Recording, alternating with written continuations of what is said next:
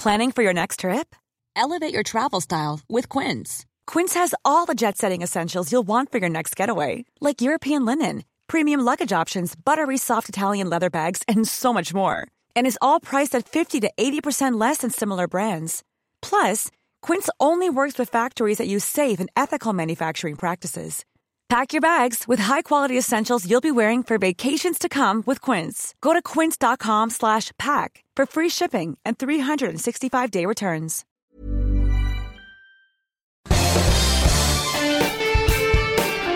Esto es Me lo dijo Adela con Adela Micha por Heraldo Radio.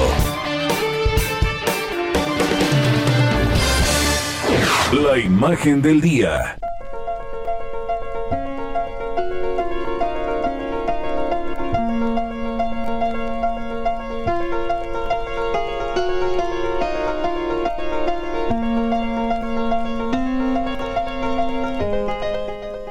Europa vive una segunda ola de contagios de COVID-19. Ya superó los 5 millones de casos de coronavirus. Los países que integran la Unión Europea ven cómo a pesar de haber llevado a cifras mínimas los niveles de dispersión del virus, luego del confinamiento de la primavera, los contagios otra vez se han disparado en las últimas semanas cuando las actividades habituales se retomaron. Mientras el martes la Organización Mundial de la Salud advirtió que Europa vive un intenso y muy alarmante aumento de muertes por COVID-19 de casi el 40% en comparación con la semana anterior, el epidemiólogo Arnaud Fontanet, miembro del Consejo Científico del gobierno francés, alertó que el virus está circulando más rápidamente incluso que durante la primavera. Ayer Francia y Alemania volvieron a cerrar parcialmente sus países en un intento por detener el crecimiento que está incontrolable en el que ha entrado la pandemia del coronavirus en Europa. El presidente francés Emmanuel Macron anunció que a partir de la mañana del viernes y hasta el 1 de diciembre los ciudadanos solamente podrán salir de casa para realizar trabajos considerados como esenciales, es decir, comprar comida, hacer una hora de ejercicio o por motivos médicos, y deberán llevar un permiso especial para cualquier otro asunto. Bares y restaurantes van a cerrar, pero las escuelas y fábricas seguirán abiertas. Tenemos que mantenernos firmes y estar hombro con hombro. Solo podemos levantarnos si permanecemos unidos. Cuento con cada uno de ustedes. Estaré ahí, estaremos ahí y llegaremos todos juntos, dijo Macron en su mensaje. Francia suma 1.244.000 casos confirmados de coronavirus, por lo que los médicos habían pedido al presidente que impusiera una nueva cuarentena nacional. Mientras que en Alemania, la canciller Angela Merkel informó de un cierre a partir de lunes y hasta finales de noviembre de restaurantes, de bares, de cines, de teatros y salones de fiestas. Debemos actuar ahora para evitar una emergencia sanitaria nacional aguda, dijo Merkel, luego de que un día Alemania registrara hasta 15 mil contagios. Las tiendas y las escuelas van a permanecer abiertas también. La canciller pidió no realizar viajes innecesarios ni turísticos. Podemos decir que nuestro sistema de salud puede hacer frente al desafío hoy, pero si el ritmo de las infecciones continúa así, estaremos sobrepasados en solamente unas semanas, advirtió. El fin de semana, la segunda ola de COVID-19 llevó a España de nuevo al estado de alarma que incluye el toque de queda nocturno. Y es que, con hasta 20 mil contagios cada día, las autoridades buscan evitar el colapso del sistema sanitario. En Italia, el nuevo confinamiento por el aumento de casos por COVID desató una ola de protestas en Turín, en Milán, en Roma, entre otras ciudades y pueblos. Cientos de personas, entre comerciantes, taxistas, dueños de restaurantes, gimnasios, cines, teatros, salieron a las calles para mostrar su indignación en manifestaciones que se volvieron violentas y que han sido hasta contenidas con gases lacrimógenos. Sí, el impacto de esta segunda ola de coronavirus golpea las bolsas, los mercados, el petróleo, las economías, pero sobre todo el ánimo de los ciudadanos del mundo. Yo sigo insistiendo en que las lecciones de otros países nos sirvan para hacer lo que nos corresponde desde donde estamos, desde nuestra responsabilidad, con nosotros, para nosotros, con los otros y para los otros. Si nos es posible, no salgamos. Y mientras tanto, hay que usar las alternativas que conocemos y que han funcionado, que funcionan. La distancia, la higiene y el cubrebocas.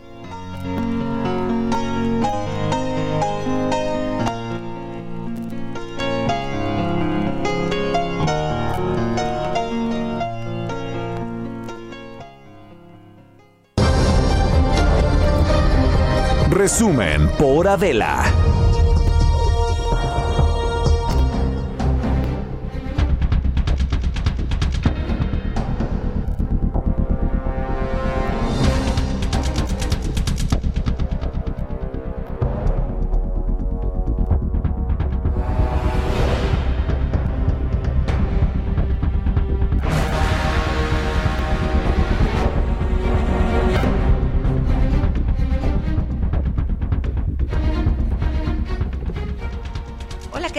Muy buen día, los saludamos con muchísimo gusto. Hoy que es jueves, ya se va a acabar la semana otra vez y el mes.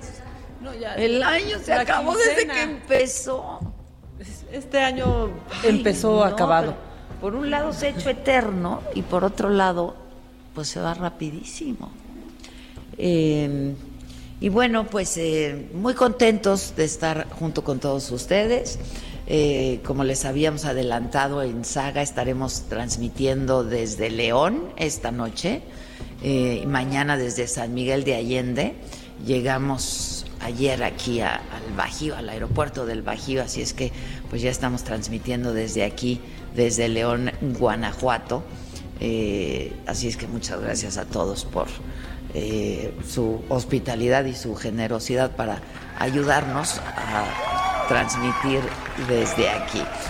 Y pues muy coyuntural el asunto, porque en la mañanera de hoy el presidente eh, se refirió otra vez a los gobernadores de la Alianza Federalista y uno de los gobernadores de esta alianza es justamente el gobernador de este estado en el que estamos transmitiendo hoy, eh, Diego Sinué, y entonces eh, pues yo eh, pues me aproveché de la generosidad y lo busqué para que pues nos pueda decir este qué es lo que va a pasar con este asunto y qué tienen pensado eh, los 10 gobernadores de la Alianza Federalista, de los cuales cinco son del Partido Acción Nacional, uno de ellos, Diego Sinue.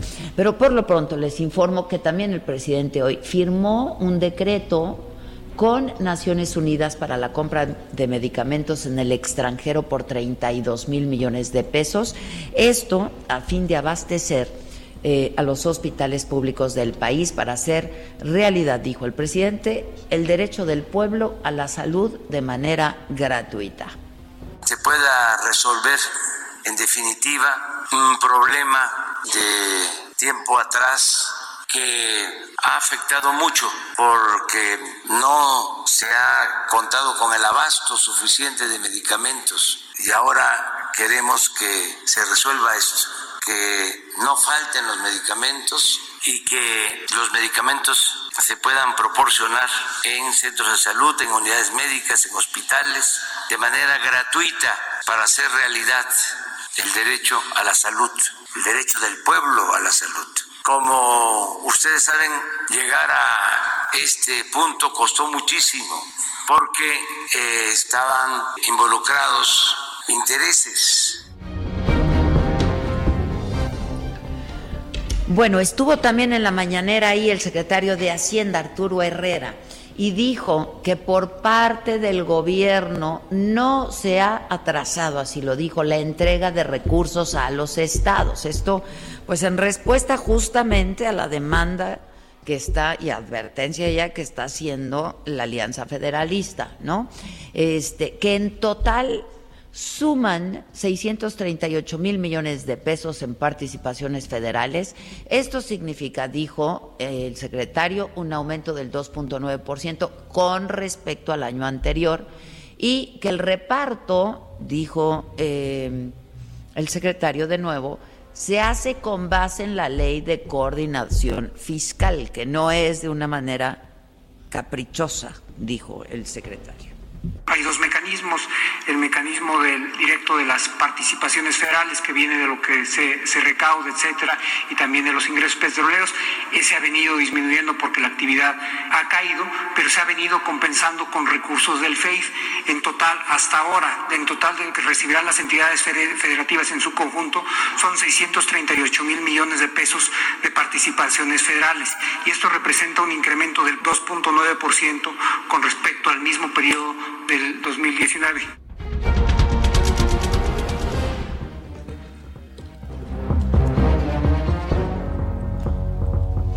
Bueno, y por su parte, el presidente dijo que pues él está dispuesto al diálogo con los gobernadores de la alianza, sí y solo sí, dijo, siempre y cuando, bueno, el que dice sí solo sí es el Gatel, ¿no? Este, Sí, pero que siempre y cuando, dijo el presidente, no haya politiquería, que no es un asunto personal, es un asunto que tiene que ver, otra vez lo dijo el presidente, con la institucionalidad. Con la institucionalidad. De repente plantean de que eh, no se les está dando dinero y que están proponiendo una ruptura con eh, la federación. No hablo de que esté planteando separar a las entidades federativas de la República, sino que este, hay una inconformidad. Primero, ya lo dije ayer, no se les debe nada. Que no se les debe nada, dijo el presidente. Pero voy contigo, Francisco Nieto, como cada mañana, tú desde Palacio Nacional. ¿Cómo estás, Paco? Buen día. ¿Qué tal Adela? Muy buenos días. Pues sí, hoy en la mañanera estuvo, hoy la mañanera estuvo dedicada al convenio firmado con la Oficina de las Naciones Unidas de Servicios para Proyectos para comprar eh, estas estos medicamentos, hacer esta compra consolidada, pero además se hizo un primer anticipo de la primera compra. En este primer pedido se encargarán 384 claves de medicamentos por la cantidad de 32 mil millones de pesos y bueno, para hacerlo oficial, ahí estuvo en el evento, en esta conferencia de prensa, el secretario de Hacienda, estuvo el canciller también Marcelo Ebrard, pero también estuvieron invitados de la ONU, eh, quienes pues firmaron este convenio con el presidente Andrés Manuel López Obrador y con el gobierno federal para echar adelante este convenio. Bueno, pues el presidente dijo que llegar a este punto costó mucho porque había intereses mezclados entre farmacéuticos y funcionarios que hacían su agosto y bueno, el presidente cree confía que con esta firma en definitiva se eh, resuelva el problema del desabasto.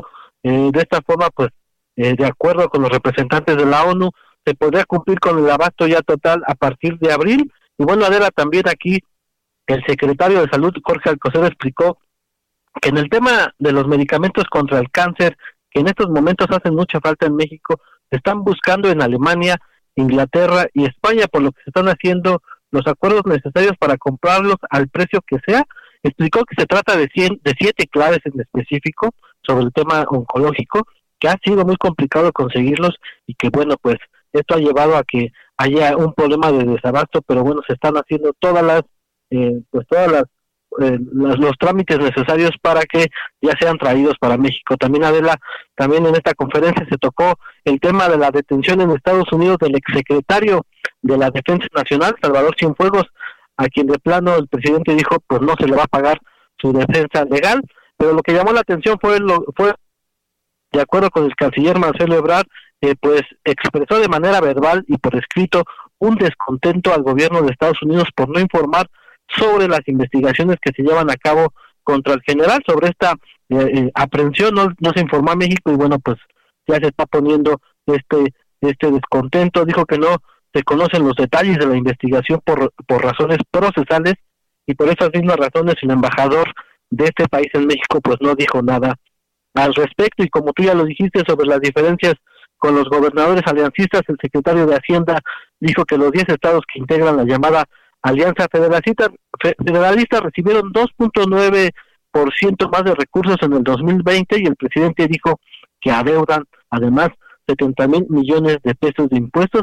Explicaron que las 10 entidades han recibido 638 mil millones de pesos en participaciones federales y aclararon que las reformas eh, relevantes a la ley de coordinación fiscal se hicieron en el, 2010, en el 2007, es decir, en la administración del expresidente eh, Felipe Calderón. Y el presidente López Obrador pues también habló de la ofrenda que empezará el día sábado en Palacio Nacional y que tendrá como representantes a 20 pueblos originarios del país quienes quienes harán los altares a estas ofrendas que se hacen el Día de Muertos y bueno otro caso que llamó la atención a Adela fue que el presidente dio a conocer que por primera vez se detuvo a un barco eh, eh, con guachicol de petróleo crudo en Coatzacoalcos con 60 mil barriles de petróleo crudo. Es el primer golpe que se da a este tema del petróleo crudo. Habíamos hablado del gas, habíamos hablado de la gasolina, del diésel, pero ahora se trata de petróleo crudo. Fue lo más importante de lo que sucedió el día de hoy.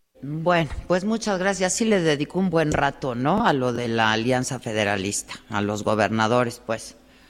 Es correcto, manifestó su diálogo, entablar un diálogo, pero también explicó que en ese caso eh, eh, habrá diálogo, pero de una vez les, les, advierte que no se van a ceder, no va a haber ningún tipo de recortes, no va a entregar la federación ningún tipo de recursos adicionales a los que se entregan a los estados de la República. Así es. Bueno, pues muchas gracias. Ya lo estaremos hablando y comentando esto, pues justamente con uno de los integrantes de esta alianza federalista, que es el gobernador del estado, desde donde estamos transmitiendo, este, desde Guanajuato con Diego Sinue, a ver qué tiene que decir al respecto.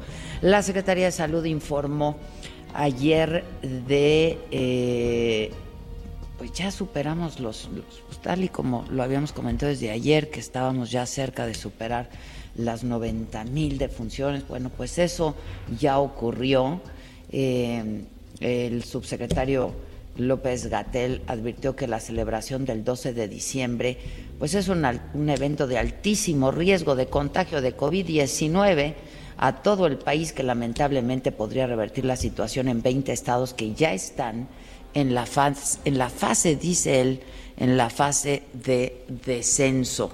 Pues es que, a ver, si vemos lo que pasó con la celebración del día de San Judas Tadeo, eh, pues eso debe de alarmarnos muchísimo. 20 mil personas por lo menos estaban ahí por supuesto sin sana distancia, por supuesto la mayoría sin cubrebocas, ¿no?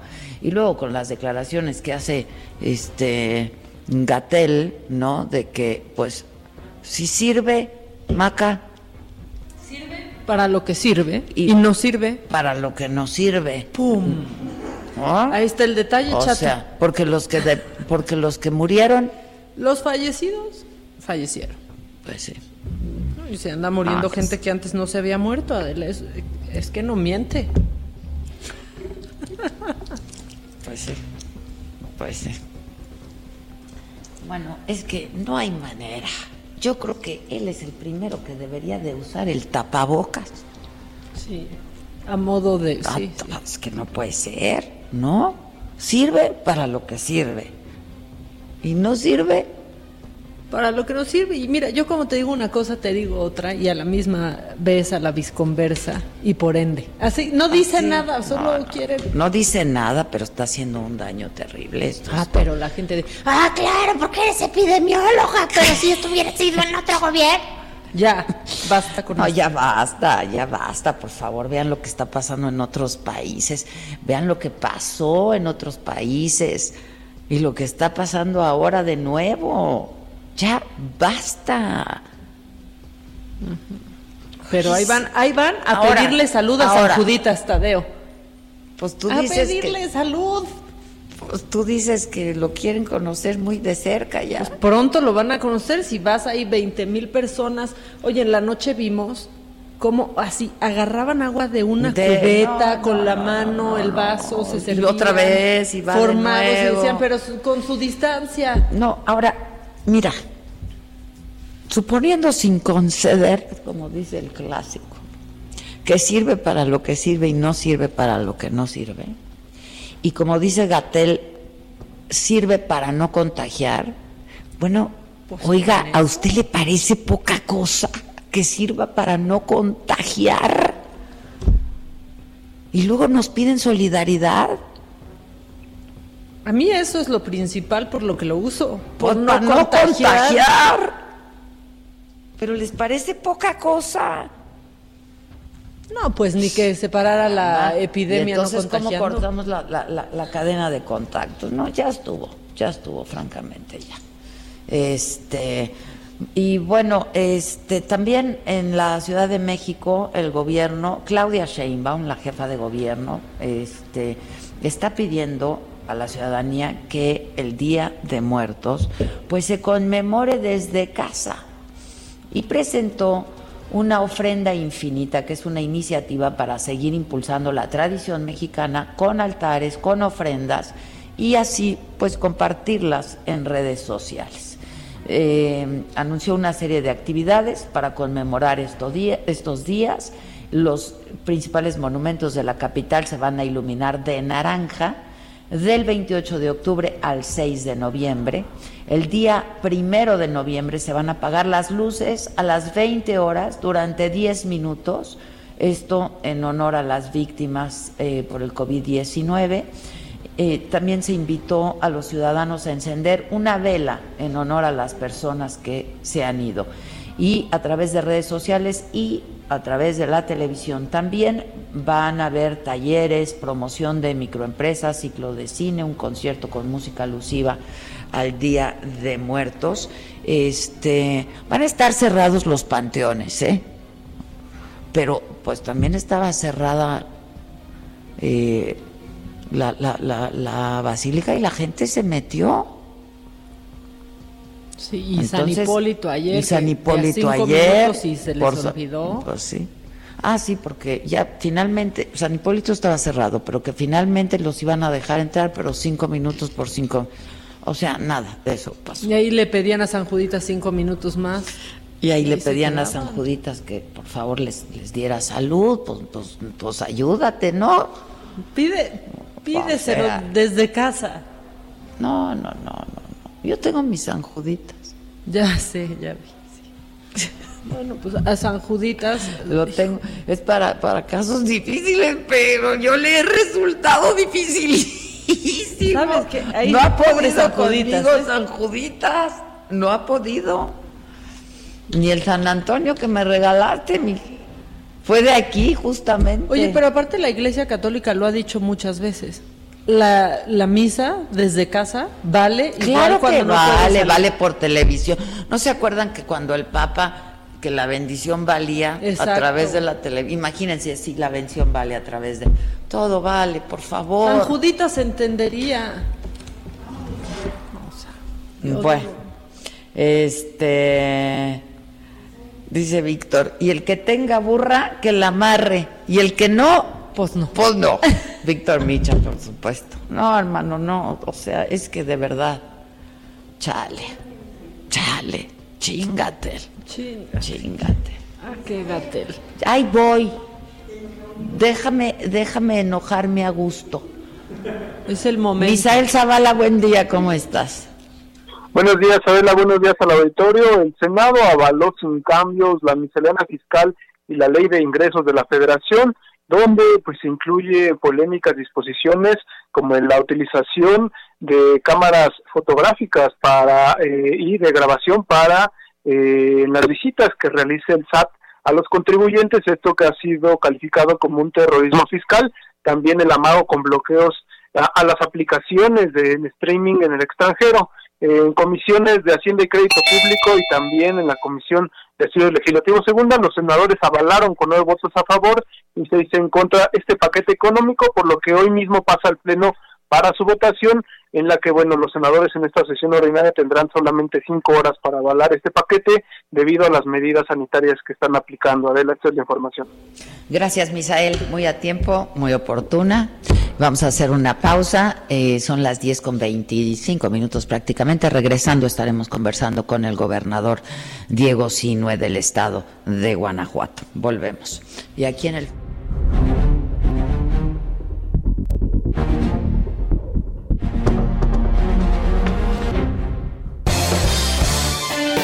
En Me lo dijo Adela, nos interesan tus comentarios. Escríbenos al 5521 537126. Continúa escuchando Me lo dijo Adela con Adela Micha. Regresamos después de un corte. Regresamos con más de Me lo dijo Adela por Heraldo Radio.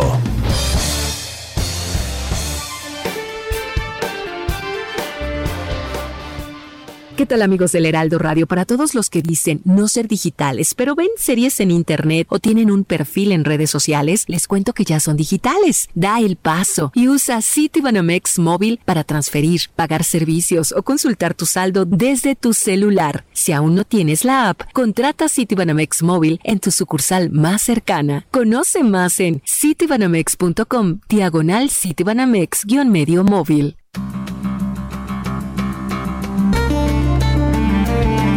La entrevista.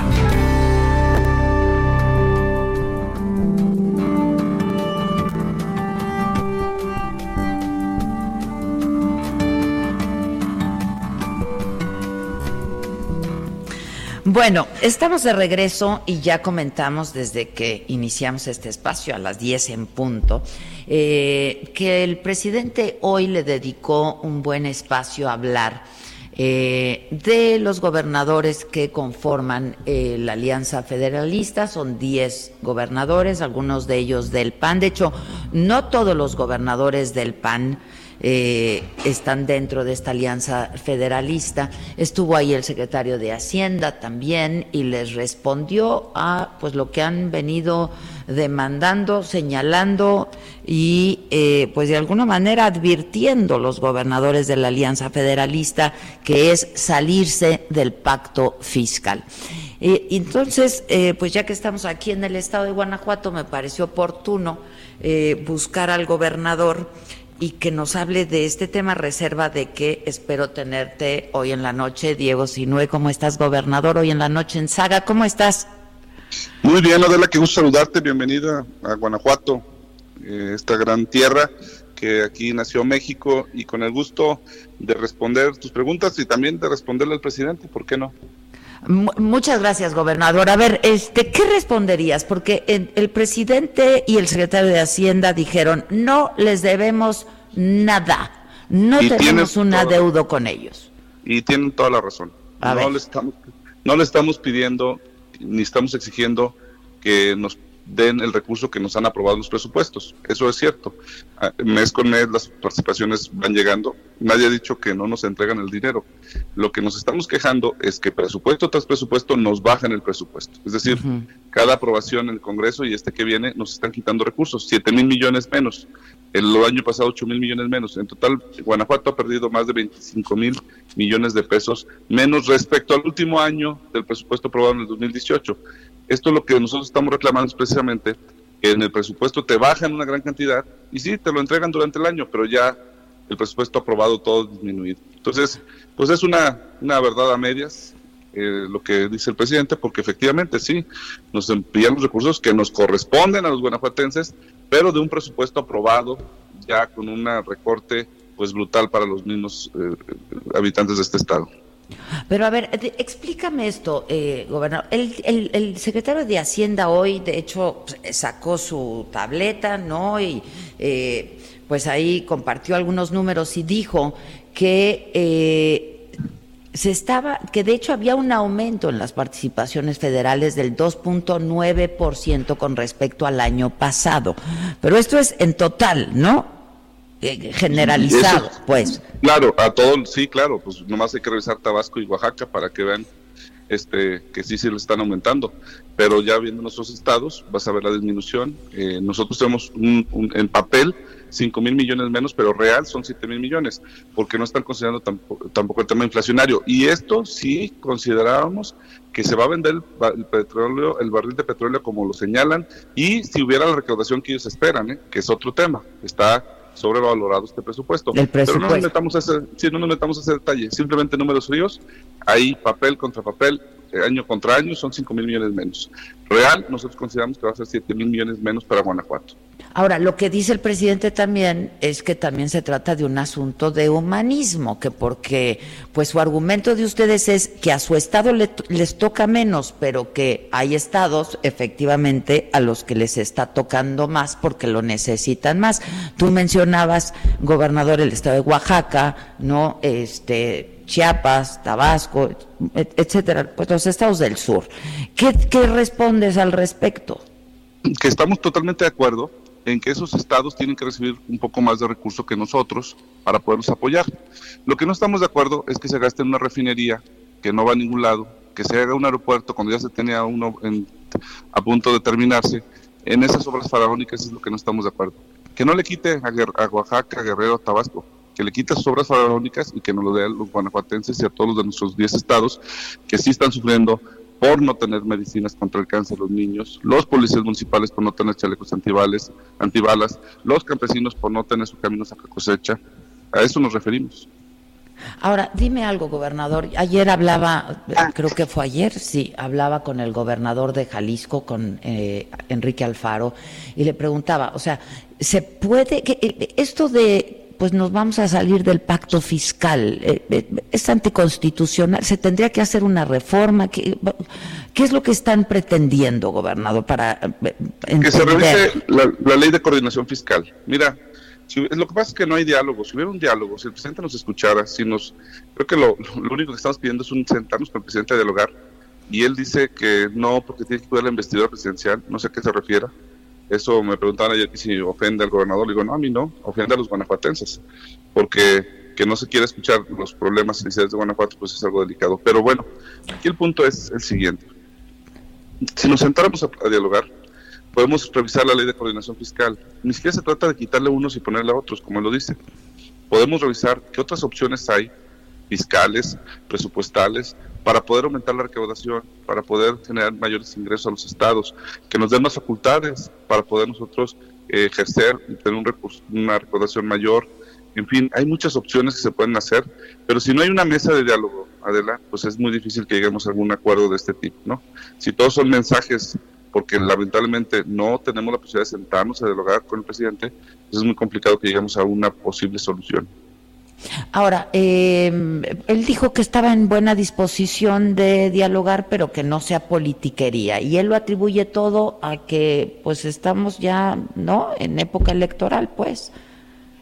Pues nosotros le hemos tomado la palabra, nos queremos sentar con él a ver, a revisar el tema de la ley de coordinación fiscal, a ver temas puntuales. Pero la verdad, eh, no hemos tenido ese espacio ni esa oportunidad de platicar con él. Ayer hablaba también con un correligionario tuyo que es Pancho Domínguez de Querétaro, que es panista también, pero que no está dentro de la alianza. Él se quedó en la CONAGO. Y dice, palabras más, palabras menos, que en la forma de pedir está el dar un poco, ¿no? Este, pues que, que habría que ver cómo se pide el diálogo, gobernador. No, yo respeto la, la fusión de Pancho y de los demás gobernadores. Mi tema no es con los demás gobernadores. En Guanajuato estamos acostumbrados a, solicitar lo que nos corresponde. No estamos pidiendo dádivas ni regalos. Guanajuato es la sexta economía de, la, de este país y somos el último estado en proporción a los recursos de la federación. Un habitante de Ciudad de México recibe 40% más recursos que un habitante de Guanajuato. Y no queremos que le quiten dinero a los habitantes de Ciudad de México. Queremos que le den a Guanajuato lo que le corresponde.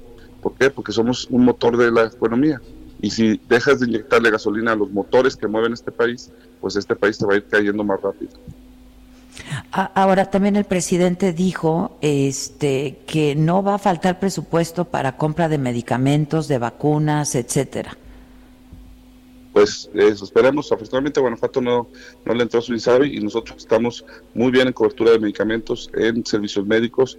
Es un tema que otros estados están batallando pero nosotros en Guanajuato no es el caso. Tenemos el mejor sistema de salud y esto es gracias a los guanajuatenses, que durante muchos años hemos construido una red hospitalaria de 635 hospitales, clínicas, centros de salud, más de 23 mil trabajadores de la salud, una red de sistema de emergencias con más de 100 ambulancias que dan servicios a estos hospitales. Es decir, en nuestro caso en Guanajuato, contamos con el mejor sistema de salud y este es un tema que nosotros administramos. Sí, el recurso que nos manda la federación no es un regalo, no es una dádiva, nos corresponde. Son 8 mil millones que nos envía la federación y nosotros le ponemos 5 mil millones de pesos de recurso estatal para tener este mejor sistema de salud. Ahora, ¿habría que reformar la ley de coordinación fiscal, gobernador? Sí, esa es la que estamos proponiendo que se revise. Ya. Porque eh, cuando se ha, se ha revisado y, y hablaban de, de la época de, Calderón, que se revisó, el, el, gran ganón fue Estado de México. Que fue en el 2007. Así es, el ganón fue Estado de México, donde el gobernador Peña Nieto, donde estaba ahí Videgaray, este, en fin, yo creo que no se trata, repito, de que unos ganen y otros pierdan. Esa es, un, es una falsa disyuntiva en que nos han puesto. Hay como aquí muchas verdades a medias, ¿no? Esas falsas disyuntivas de es que si quieren los buenos dineros porque quieren robar. No es dinero ni para nosotros, repito, es dinero para los niños con cáncer, es dinero para los policías en el Fortasec, es dinero para los campesinos, es dinero para las víctimas de los desastres naturales. Y eso es lo que no han querido entender, que no es un tema para nosotros, es un tema, programas para la gente. Inclusive en obras de infraestructura, yo lo que he dicho, no nos den el dinero, hagan las obras en Guanajuato. No hay una sola obra que esté haciendo el gobierno federal en Guanajuato, de carretera, de un puente. Entonces no queremos ni siquiera el dinero, que nos hagan las obras que se requieren. Este, pero bueno, al final eh, nosotros estamos, repito, buscando el diálogo. Nosotros queremos construir para la República, queremos ser eh, una nación donde se viva un verdadero federalismo y no un centralismo que nos regresa a los años 70, Adela, donde lamentablemente este, pues, se vivieron momentos muy complicados en el país de ese centralismo este, pues, que absorbía todo. Y, y yo creo que se ha avanzado mucho en México, aún con esos problemas, nuestra democracia ha ido avanzando nuestro este, federalismo iba avanzando, el fortalecimiento de los municipios, pero hoy sí se ve una amenaza en ciernes con toda esta centralización y con todos estos recortes. Entonces, que no engañen a la gente. No estamos diciendo que no nos mandan lo que nos corresponde en lo aprobado, sino que año con año, al aprobar el presupuesto de la Cámara de Diputados, nos vienen recortando más y más y más. Entonces, ese es el problema. ¿Y por qué lo pedimos ahorita? Porque está a punto de aprobarse justo en, la Cámara eh, tener el 15 de noviembre aprobar, aprobar el presupuesto. Entonces es el ah. momento oportuno para alzar la voz. Ahora, ¿pero lo ven una reunión con el presidente? Pues nosotros lo que ¿Lo ves? a ver, yo pregunto algo, Adela. Estamos viendo una crisis sanitaria y, y, financiera, la más importante de los últimos 100 años en nuestro país. Y, es, y puedes creer que no nos hayamos reunido con el presidente ni siquiera para ver esos temas. O sea, sí, no, yo ayer lo comentaba también, esto es increíble. Es increíble, o sea, es un, es un problemón, es una pandemia, es para que estuviéramos reunidos casi casi en sesión permanente con el presidente, tomando decisiones para salvar vidas, para salvar empleos, pero no existe ese tipo de reuniones. Evidentemente, yo creo que es importante que, que el presidente eh, nos escuche y que tiene Mira, yo, siempre les, señalo, Adela, aquí en Guanajuato, en el Palacio de Gobierno del Estado, subiendo las escalinatas, hay una piedra, en piedra grabada una frase. Dice, el gobernador puede tener muchos enemigos, pero no puede ser enemigo de nadie. Y esa frase creo que es muy cierta y aplica para los presidentes municipales, gobernadores y presidente de la República. Un ejecutivo no puede ser factor de división, tiene que ser factor de unidad, tiene que buscar el diálogo y no puede hacerse sentir que tiene enemigos. El, gobernador de Guanajuato no tiene enemigos. Claro que hay gente que no le gusta con su trabajo, pero con todos tenemos que dialogar, hayan votado por nosotros o no, crear en nuestro proyecto o no, tenemos que dialogar con todos. Esa es nuestra responsabilidad y por eso por eso estamos aquí. Entonces, sí creemos que es importante un diálogo directo con el presidente. Y en vez de estarnos mandando mensajes, él en la mañanera, nosotros en nuestras ruedas de prensa, en nuestros eventos, sí, sí, que tanto sería que nos estuviéramos en una mesa ahorita sentados en Palacio Nacional hablando de frente esto que estamos mandándonos por los medios. Esto es lo más, lo más triste de lo que está viviendo en este momento el país. Oye, gobernador, a reserva de que te voy a ver en la noche y vamos a hablar de otros temas, entre ellos lo que nos trae aquí a, León, em, eh, eh, dime algo. Alfaro me dijo ayer pues que le tomaban la palabra, ¿no? al presidente y que se iba a hacer una consulta al pueblo para a sus gobernados para ver qué este qué es lo que querían. ¿Estás en la misma frecuencia? Mira, yo yo les decía, aquí esa, esa, encuesta ya se hizo en el 2018 en las elecciones. Aquí fue el único estado donde no ganó eh, Andrés Manuel.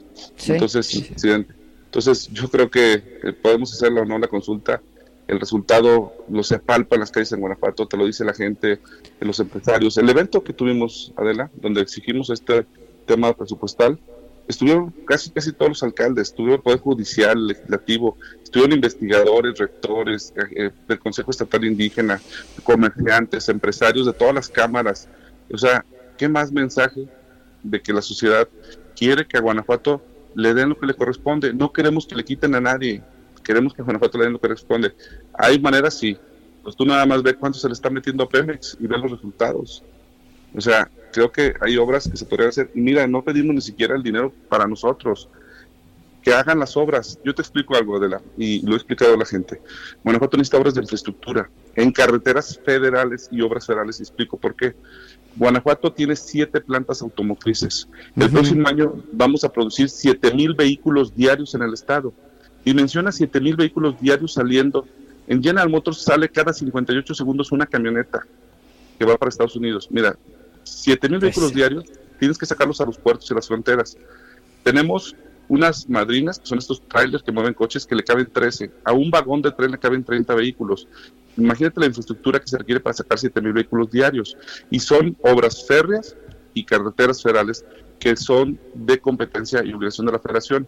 Entonces necesitamos ponernos de acuerdo qué obras se requieren, distribuidores, bla, bla, para que salgan estos vehículos que generan más de 65 mil empleos en nuestro estado. Entonces son de esas cosas que tenemos que sentarnos a discutir, que ni siquiera le estoy pidiendo que nos dé el dinero, que hagan las obras ellos, con sus empresas, con sus constructoras, pero que, que se hagan esas obras. Y eso es la parte que no se ha entendido, de que lo que estamos pidiendo precisamente es para no frenar esos motores económicos que son los que sostienen al país. Para más que nunca. Exactamente, para darle más dinero a Oaxaca, Guerrero, necesitamos que los que producimos tengamos gasolina para seguir produciendo. Es decir, que este motor no se pare, no se detenga.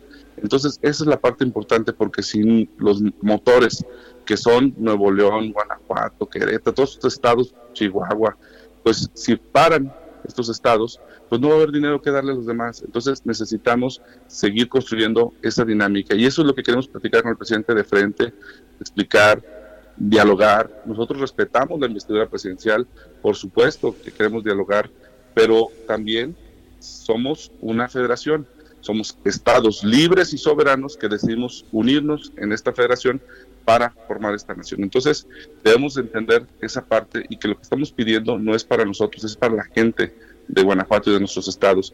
Y creemos que están usando estas verdades a medias pues para, para un poco confundir al público, ¿no? No estamos diciendo que no nos manden lo que nos corresponde, estamos diciendo que año con año nos recortan en el presupuesto.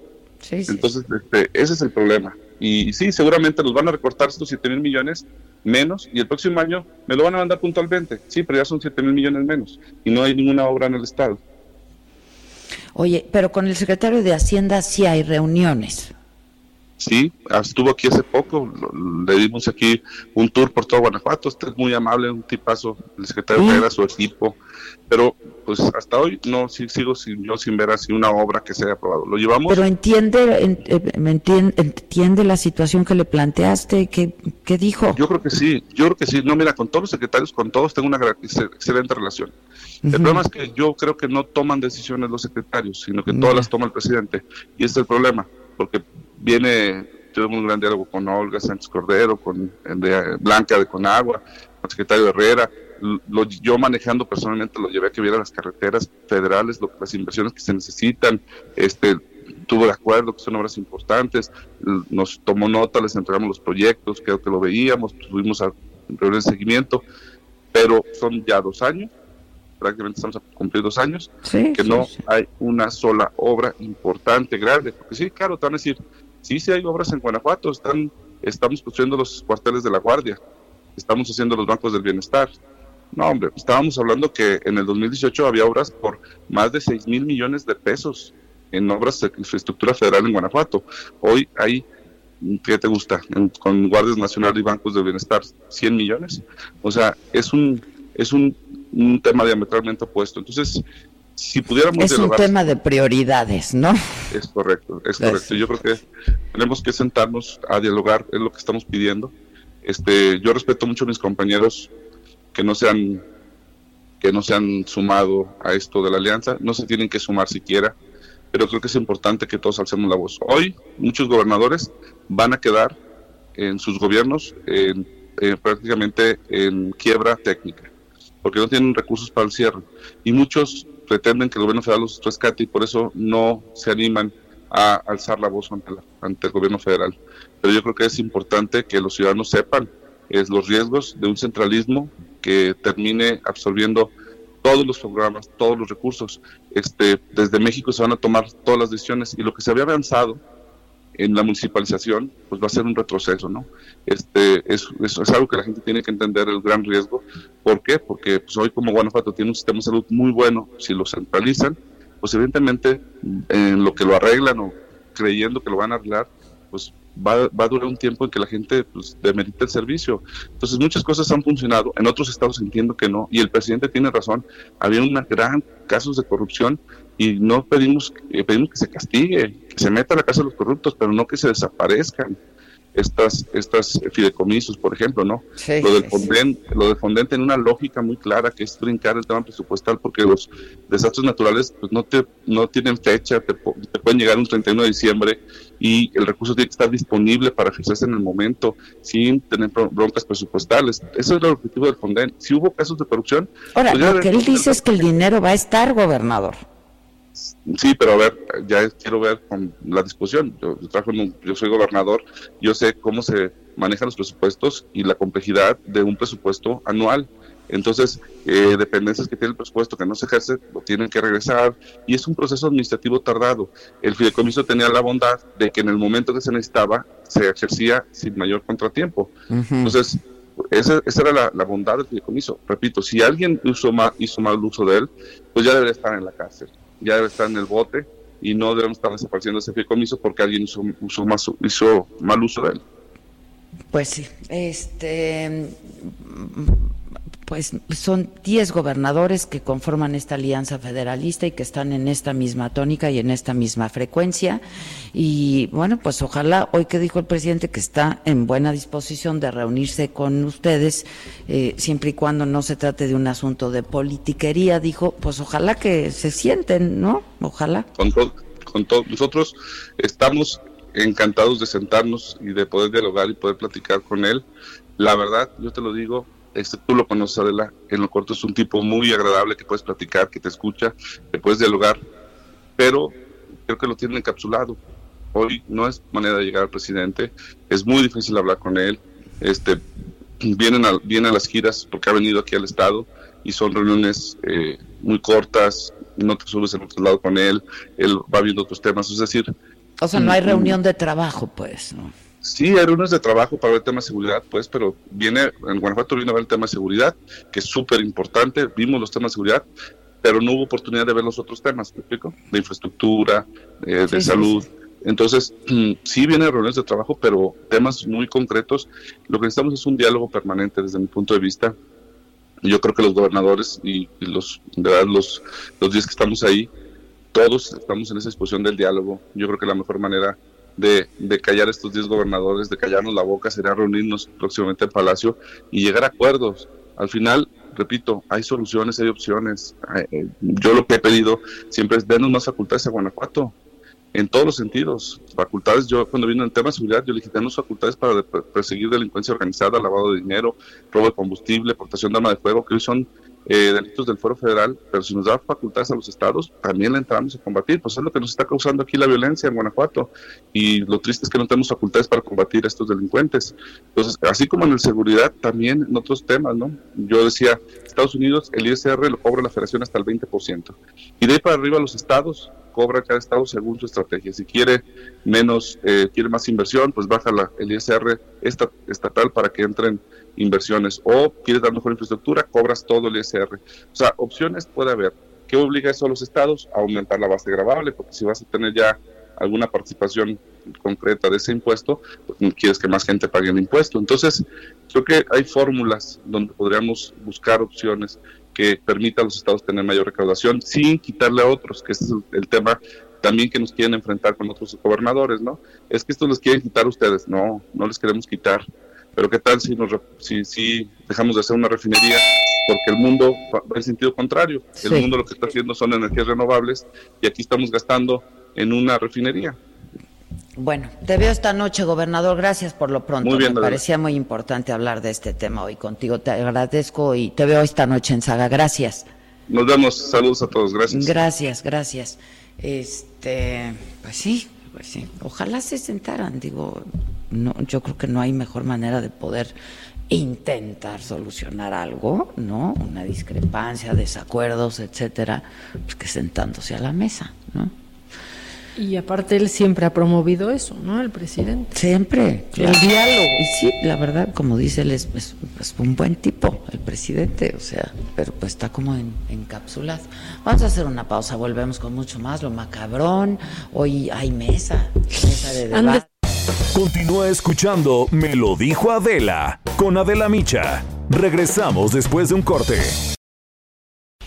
Esto es Me lo dijo Adela con Adela Micha. Ya estamos de regreso. Esto es Lo Macabrón.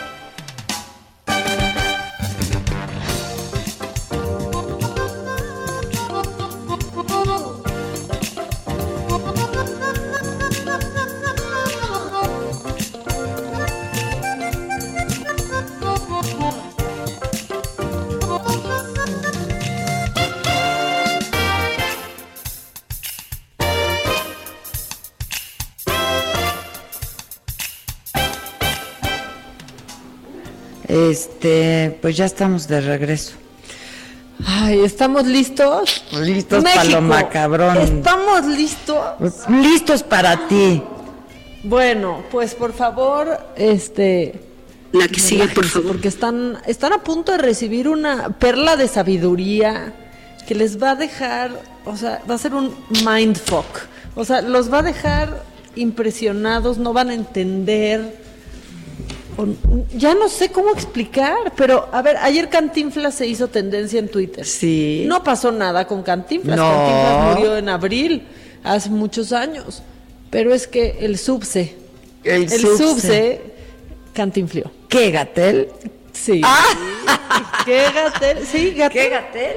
Gatel, o ah, sea, que ya hay notas que no son nota que Gatel Cantinflé no es noticia. No dice nada. Ay, pero tú qué eres epidemióloga. No, no, no me importa. Hay cifras que están subiendo, hay cosas que están pasando. Ayer 20 mil personas, 20 mil personas.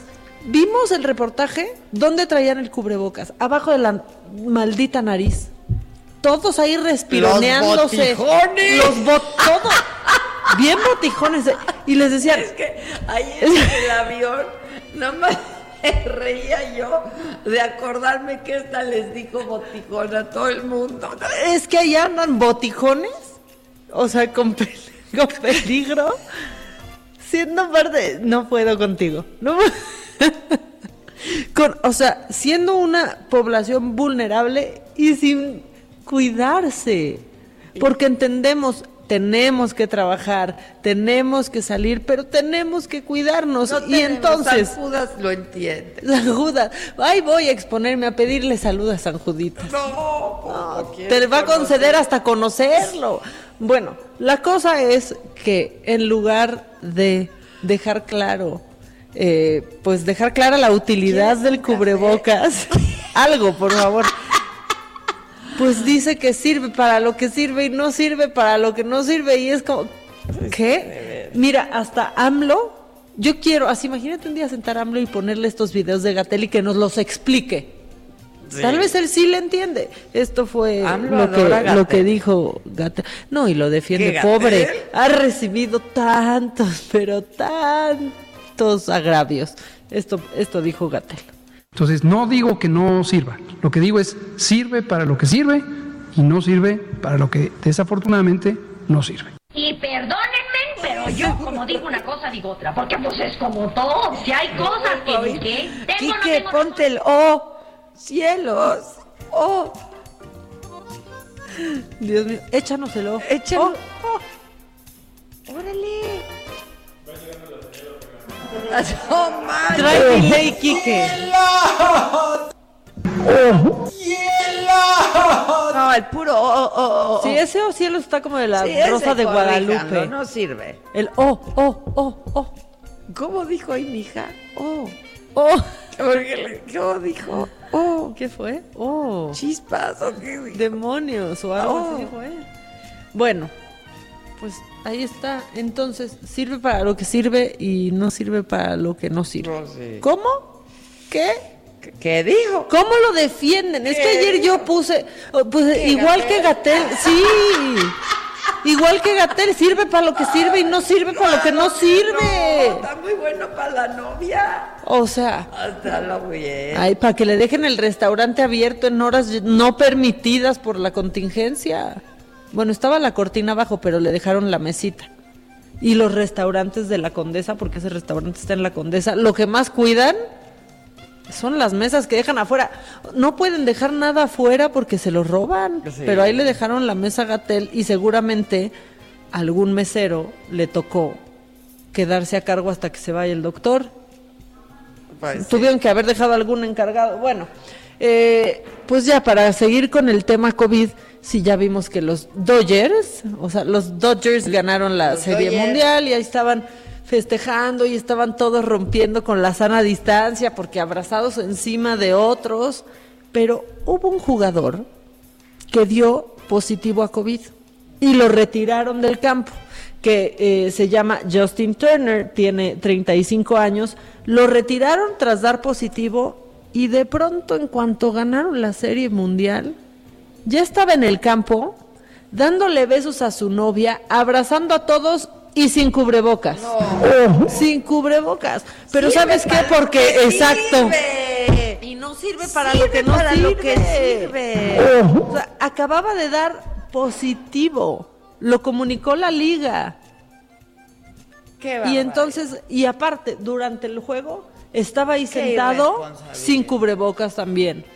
Sin cubrebocas, con, pues ahí con el equipo que estaba en la banca también, se le están yendo encima a Justin Turner. Y ya que estamos, es que, mira, él yo creo que sí es un covidiota, ¿no? Esta es la sección de los covidiotas. Entonces, ahí van otros covidiotas. Oh, oh, oh, oh. Exacto, más rápido, recorcho, recáspita.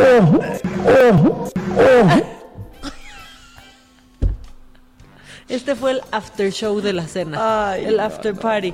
Bueno, pues andan Dile, dile a Jeremy que nos haga un videito del de pues todos los, los desati- las cantinfleadas de los fallecidos fallecieron y, y pues este que ya va también. Ya puede sirve. hacer un libro de Armando Hoyos. Sirve, sí, O sirve sea- para lo que sirve y para lo que no sirve. Yo pensé que los chistes después de que murió Gus Rodríguez ya no iban a existir, pero mira, ya puede haber un- una nueva edición.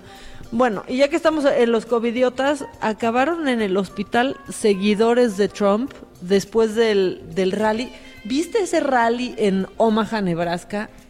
Lo atascaron, la gente pegada hombro con hombro, igual ahí como en Toluca, andaba todo mundo de población vulnerable ahí apoyando a Trump, o sea, porque pues sí se la viven de pollo frito y de pura fritanga gringa, pero fritanga. Sí.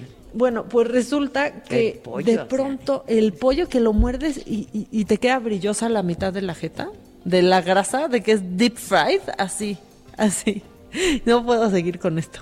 Bueno, la cosa es que por lo menos 30 personas tuvieron que ser asistidas y algunos llevados al hospital porque ustedes dicen, los acarreados es una cosa muy mexicana, es cultural. No, también allá hay acarreados.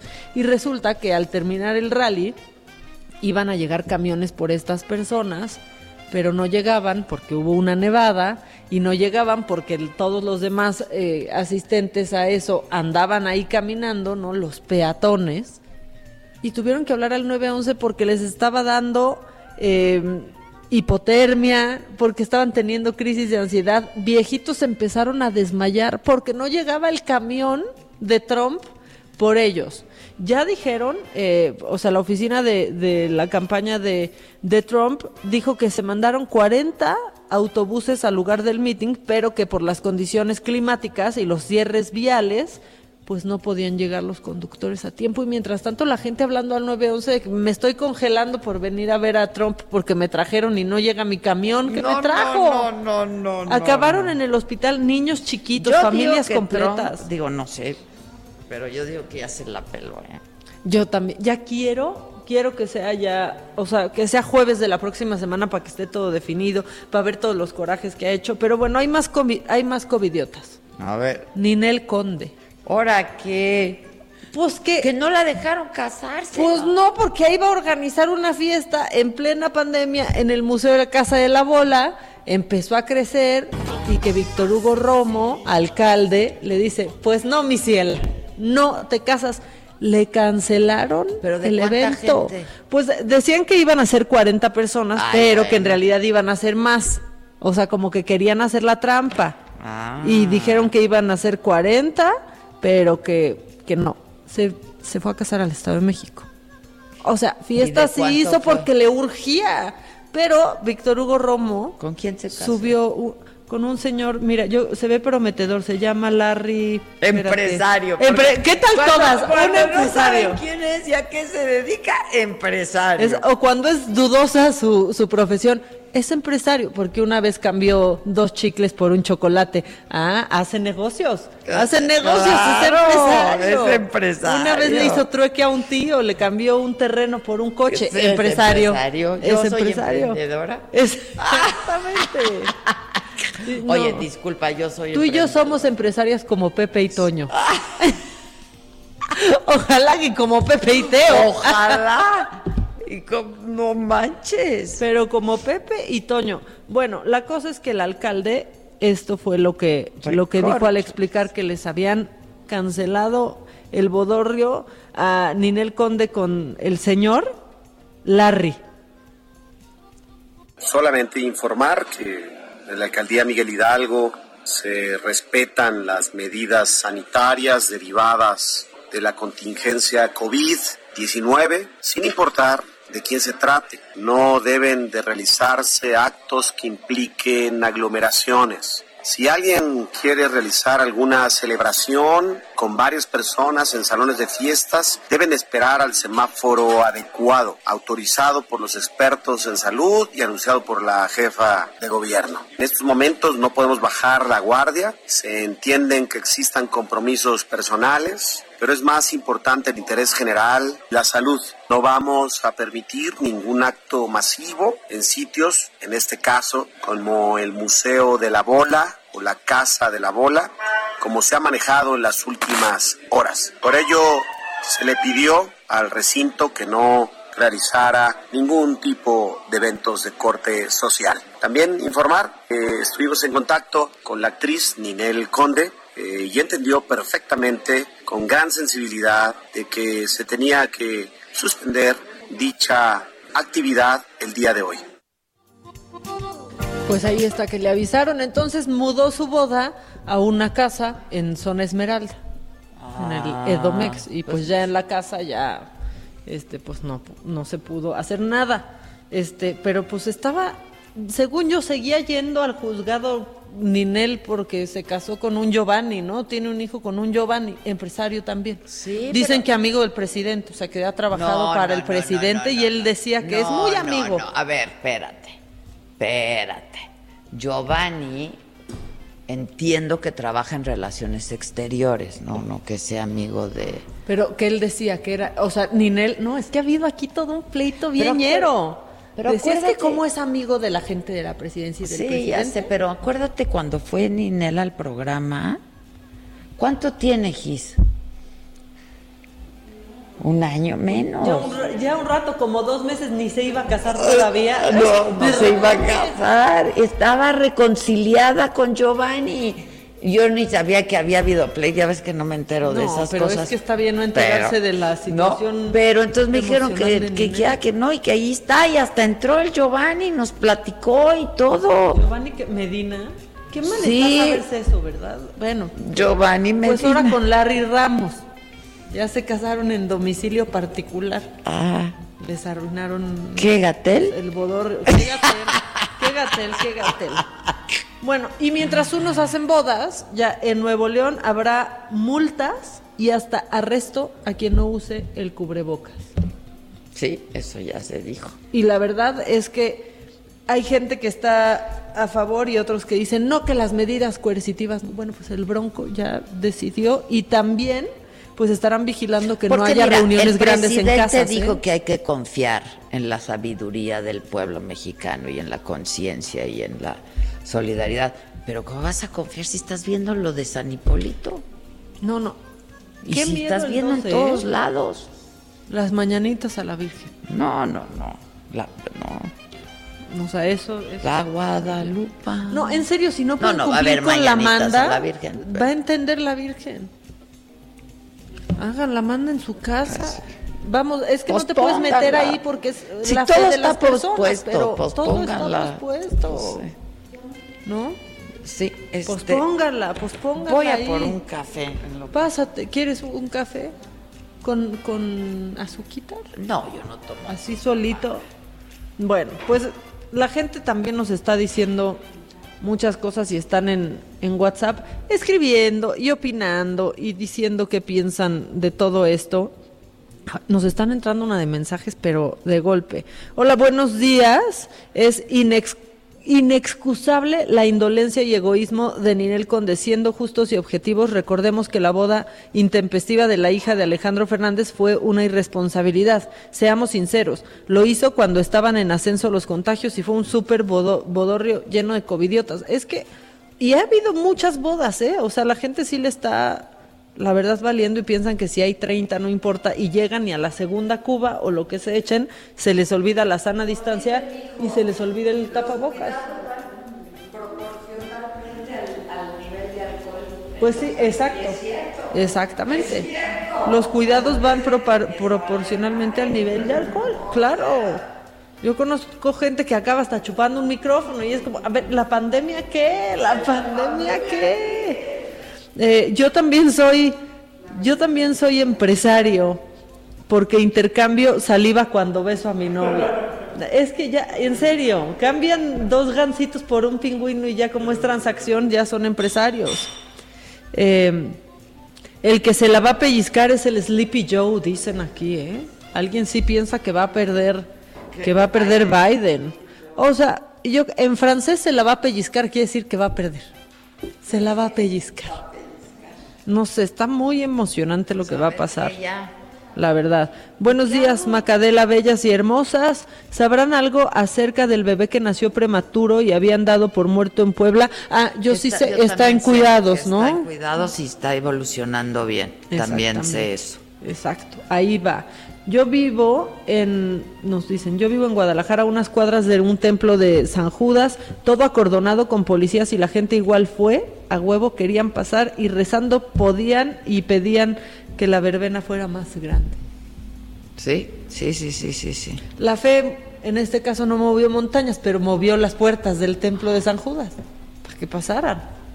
Es correcto. Oye, unos minutitos tengo antes de Em, de irnos a un, a un corte, tengo unos minutos porque tengo la línea telefónica. ¿Mande? Ah, están en la ah, cabina. están en la cabina, ya, la CDMX. Miguel Ángel Domínguez Morales es presidente del Consejo Regulador del Tequila y Ramón González Figueroa es director del Consejo Regulador del Tequila, es decir, presidente y director. Miguel Ángel y Ramón, ¿cómo están? Con el gusto de saludarte, Adela, muchas gracias eh, por este espacio. Al contrario, decía yo, hablar de tequila sin un tequila. No, bueno, es nuestro patrimonio nacional, es la primera denominación de origen que tiene México. Actualmente contamos 18, pero sin duda alguna la más antigua, la que más nos ha representado en 120 países del mundo, es la bebida nacional por excelencia, el tequila, que es el regalo de México para el mundo. La verdad que no hay nada más rico que un tequila, la neta, ¿eh? Sin duda. Y además, ¿eh? Perdón. No, adelante. Sin, duda, el, tequila, una larga espera que hay, más de 70 mil familias que han eh, construido una gran reputación para que hoy en día esta bebida nacional eh, pues compita con las bebidas de, destiladas de mayor prestigio en todo el mundo. Este, oigan, y eh, a ver, esto que, esto que comentaban, este, pues que son motor clave en la economía, ¿no? De no sé cuántos municipios de, la República Mexicana. Pues hoy en día esta denominación de origen, cuyo titular es el Estado mexicano, eh, prácticamente está protegido en todo el estado de Jalisco, que son 125 municipios, 30 de Michoacán, 7 de Guanajuato, 8 de Nayarit y 11 de Tamaulipas. Con eso tenemos un territorio de 181 municipios, los cuales son los únicos que el Instituto Mexicano de la Propiedad Industrial, el INPI, ha delimitado para que sea la zona protegida para esta primera denominación de origen mexicana y hoy es eh, fuente de ingresos para más de 70 mil familias. Hoy el campo es verdaderamente espectacular, hay que verlo, ese paisaje agavero eh, que fue declarado desde el 2006 por la UNESCO como Patrimonio de la Humanidad, con más de 290 millones de agaves, más de 220 mil hectáreas que hoy dan vida prácticamente a más de 1.300 marcas en México y otras adicionales, son 300 en el extranjero y con esto pues sin duda alguna nos da la oportunidad de ser un motor eh, de generación de empleos, de divisas, de impuestos al país y hoy solamente por eh, darte una cifra, eh, el volumen de las exportaciones genera más de 2 mil millones de dólares para nuestro país más, más, más lo que suma también en el, en el ámbito turístico, ¿no? Por la ruta del tequila también. Es una maravilla, ¿eh? es una maravilla visitar eh, la ruta del tequila en el paisaje agavero y las antiguas instalaciones productoras. Hoy prácticamente se han eh, logrado ya pasar en 13 años de 60 mil visitantes a más de un millón de visitantes al año. Hoy se pueden encontrar dos trenes, hay paseos eh, a caballo, hay 10 hoteles nuevos, las destilerías están abiertas. ¿no? Estás cordialmente invitada para que vayamos a disfrutar eh, una cata de tequila, un paseo en el paisaje agavero y bueno, pues sin duda Pero lo transmitimos, ¿no? Pues sería espectacular. Órale. Eh, sería aquí, vamos a comprometer aquí a Rodolfo González, presidente de la Cámara Nacional de la Industria Tequilera, que también nos acompaña, para que se sume también y nos pueda recibir allá con los brazos abiertos a ti y todo el público eh, que nos acompaña eh, en esta entrevista. háblenme de esto, eh, esta marca Desperados. ¿Es una cerveza? ¿Qué, qué, qué cosa es lo que está pasando con Desperados? Adelante, es que nada, muchas gracias por recibirnos aquí en tu, en tu espacio. Al contrario, lamento mucho no estar por ahí, pero ya nos veremos pronto. Nos veremos muy pronto y nos veremos en la ruta del tequila con, un, tequila en la mano derecha. Ya estás. Muy bien, Adela. Eh, sí, era para comentarte, eh, la, industria tequilera vamos bien, vamos viento en popa. La verdad es que eh, a pesar de la pandemia y a pesar de lo que estamos viviendo en el mundo, la industria tequilera lleva un, un, crecimiento, lo cual nos hace muy orgullosos. Pero bueno, como todos los productos de éxito en el mundo, tenemos un problema con una cerveza eh, eh, que dice eh, contener tequila, que dice estar saborizada de tequila, sin serlo, no contiene tequila, y está mal usando la palabra tequila, que es un patrimonio de todos los mexicanos. Esta es la cerveza marca Desperados. Sí, es una marca... es de Heineken, ¿no? Sí, es la marca Desperados, propiedad de esta, de esta compañía holandesa que bueno se vende en Europa básicamente, en, muchos países y también en Asia. Es una, es una marca importante eh, en ese país que desafortunadamente está mal usando la palabra eh, tequila que sin, sin realmente contener el producto. O sea, no contiene tequila. ¿Qué le ponen? ¿Un saborizante ahí o qué? Sí, mira, eh, estamos frente a lo que hemos visto de acuerdo a la normativa mexicana, que es la NOM 006 y la NMX 049, que marca muy claro los requisitos que cuando quieran utilizar la palabra tequila, pues hay que solicitar autorización al, gobierno mexicano a través del INPI para que se pueda utilizar. Hay acuerdos internacionales como el acuerdo que tenemos con Europa recientemente actualizado, le reconocemos más de 340 denominaciones europeas esta empresa ha estado vendiendo por años una cerveza que está engañando al consumidor. Es un fraude agroalimentario porque compra una pequeña cantidad de tequila a una empresa que se llama Tequilas del Señor en Jalisco. Esta eh, la envían a una empresa que se llama Franz Boson eh, y esta empresa a la vez lo revende a otra que se llama Klein Warner, donde prácticamente lo que hacen es un aroma, un sabor, un jarabe, como que huele, como que sabe, como que se le parece. Y eso es lo que le incorporan a, la cerveza. Entonces eh, el consumidor cuando ve esta lata o esta botella, pues prácticamente eh, pensaría que se está tomando un tequila eh, con cerveza y nada más alejado de esa realidad. Otros hemos dicho muy claro, si utilizan la palabra tequila, que es un patrimonio nacional, que ha costado muchísimo trabajo a muchas familias mexicanas y que es un patrimonio de México, pueden utilizar la palabra tequila. Si no le ponen tequila, retírenlo, así de sencillo. El tema es que... Déjenme hacer una pausa porque no quiero que nos corten, Rodolfo, eh, Ramón, por favor, déjenme hacer una pausa y volvemos con eso para que nos digan si en términos legales se puede hacer algo o nada más alertar a la gente. Luego de una pausa, si me permiten, volvemos con esto. Muchas gracias. Gracias. Gracias. Continúa escuchando Me lo dijo Adela con Adela Micha. Regresamos después de un corte. Heraldo Radio, la H que sí suena y ahora también se escucha. Regresamos con más de Me lo dijo Adela por Heraldo Radio.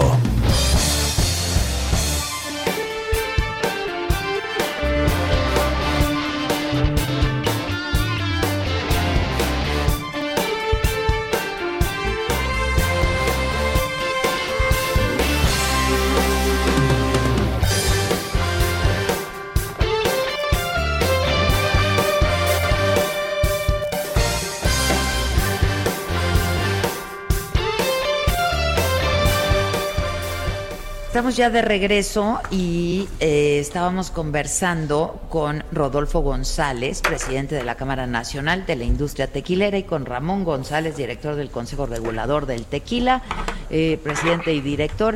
Y estábamos con este asunto, eh, pues de esta, esta bebida Desperados que dice contener tequila, pero que no contiene tequila. Es una cerveza que se está vendiendo, me decían, sobre todo en Europa y en Asia.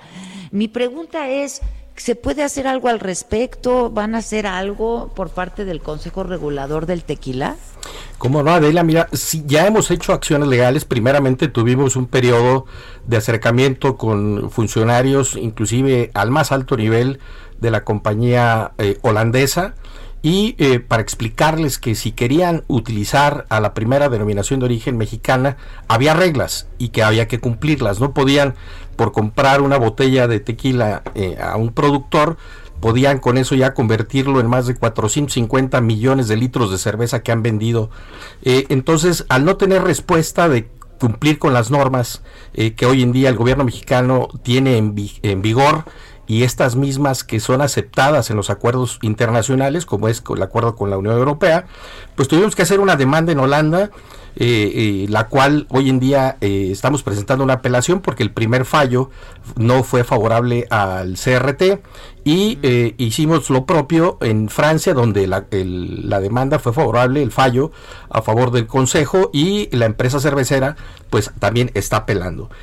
a partir de, de, este escenario se ha presentado también una queja ante la Dirección General de Normas de la Secretaría de Economía, la presentó el productor de tequila porque cuando nos enteramos con la información que teníamos de, Francia, que lo que hacían con nuestra bebida nacional es espera de más de 10 años convertirla en un olor y en un sabor, pues eh, suspendimos la emisión de los certificados en las condiciones que nos las pedían y de ahí que eh, presentaron una queja ante la Comisión Europea, misma que tiene entre 5 y 7 meses para dar el fallo, eh, porque nos acusaron de obstáculos al comercio.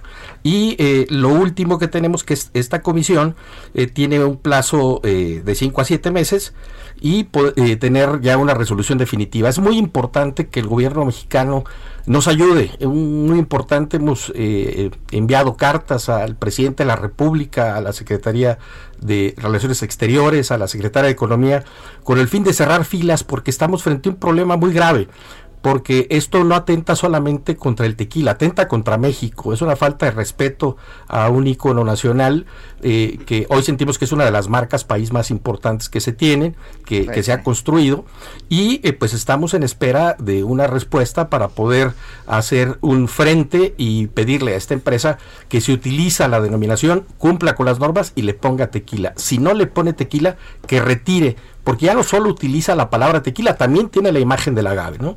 Y esto es ya totalmente inaceptable, ¿no? Porque además, pues es una, es un timo. Sin duda, o sea, pues no tiene absolutamente nada. Lo que dicen es que huele, huele al 75% y dicen que sabe. Y la verdad es que lo pruebas y sabe entre horrible y espantoso, ¿no? El problema de él también es que esto demerita a la categoría tequila. Yo no me podría imaginar esta cerveza con eh, eh, aroma o con sabor o con perfume a coñac o a champán. Por eso todas las denominaciones de origen se han unido al Consejo Regulador del Tequila para apoyar la posición ante la comunidad europea, asociaciones europeas de productores de bebidas alcohólicas, todas están respaldando al Consejo Regulador en esta eh, demanda que tiene contra esta empresa. Bueno, pues les parece que estemos en contacto y pues nos vayan diciendo cómo evoluciona este asunto, ¿no? Y por lo pronto pues alertar a la gente y que sepan que pues es un engaño. Sin duda, Adela, y decirte que los esperamos en Jalisco, en la ruta del tequila, en el paisaje agavero, y es importante que también invites a Maca, ¿eh? Para que nos acompañe. Aquí está conmigo. Somos el dúo dinámico, que no te preocupes. Ah, allá los esperamos de veras con los brazos abiertos. Es una experiencia verdaderamente espectacular. ¿De, dónde salimos y dónde terminamos? ¿O cómo va a ser? Mm, podemos salir de Guadalajara, capital de la denominación de origen tequila, y eh, visitar primero los campos agaveros, que es una experiencia inolvidable. Estar en las plantaciones de agave. Eh, practicar la jima, ver todo el trabajo que se hace durante tantos años para el cultivo de nuestra materia prima, eh, el, agave. Y después de ahí visitar las destilerías, visitar las antiguas haciendas tequileras, visitar toda la parte de la ruta del tequila, el pueblo de Tequila, Matitán, Arenal, toda esa zona. Tenemos la zona de los altos. La verdad es que es un día eh, completo. muchachos, pongan fecha. Día completo, Adela, día completo. Pues ustedes nada más nos dicen cuándo y ahí estamos. Muchísimas gracias, Adela. Al contrario, gracias a ustedes y estamos en contacto. Gracias, gracias, Adela. Gracias. En Me lo dijo Adela, nos interesan tus comentarios. Escríbenos al 5521 537126. Gracias, muchas gracias al espacio de Me lo dijo Adela, porque vamos a platicar en este momento, queridos amigos, del factor de transferencia, del original, del Instituto Politécnico Nacional. Acuérdense, queridos amigos, porque si no, se confunden. Y ya está con nosotros Aris Chávez, representante de Productos y Tratamientos Politécnico. Aris, adelante, háblanos de este factor de transferencia. Pues muchas gracias por la invitación. Hay que poner mucha atención. Mira, estamos viviendo una época muy complicada de salud, estamos viendo contagios, venimos en una recta final en donde hay que poner mucha atención porque se van a juntar con otro tipo de enfermedades respiratorias, otro tipo de contagios y la cosa se puede poner mucho más complicada. Por eso, hoy más que nunca necesitamos que nuestro sistema inmunológico esté fuerte porque ese es el único que nos va a proteger. Hoy les tengo una muy buena noticia porque hay avances que ha realizado el Instituto Politécnico Nacional en temas de salud y es el caso de este tratamiento que es el factor de transferencia. Nosotros hemos visto muy buenos resultados en esta época de pandemia, sobre todo, pues minimizando los, los contagios, sintiéndonos mucho mejor y elevando nuestras defensas. Tomar este tratamiento todos los días implica que eleves tu sistema inmune hasta en un 470% es el único tratamiento que logra hacer esto y que además puede tomar toda la familia porque no es invasivo. Eso es lo bueno. Logramos crear una barrera protectora que hace mucho más difícil un contagio. Pero tenemos otro tipo de pacientes. Fíjate que algo muy interesante que yo he notado es que Ahora parece que solo nos preocupamos por el tema del COVID, pero ¿qué pasa con otros pacientes que tienen otro tipo de enfermedades que también le están pasando mal? Y, le agregamos el coronavirus, ¿no? Imagínate. Entonces hay que tratar también ese tipo de pacientes. El factor de transferencia tiene muy buenos resultados en más de 100 enfermedades que tienen que ver directamente con la falla que tiene el sistema inmune.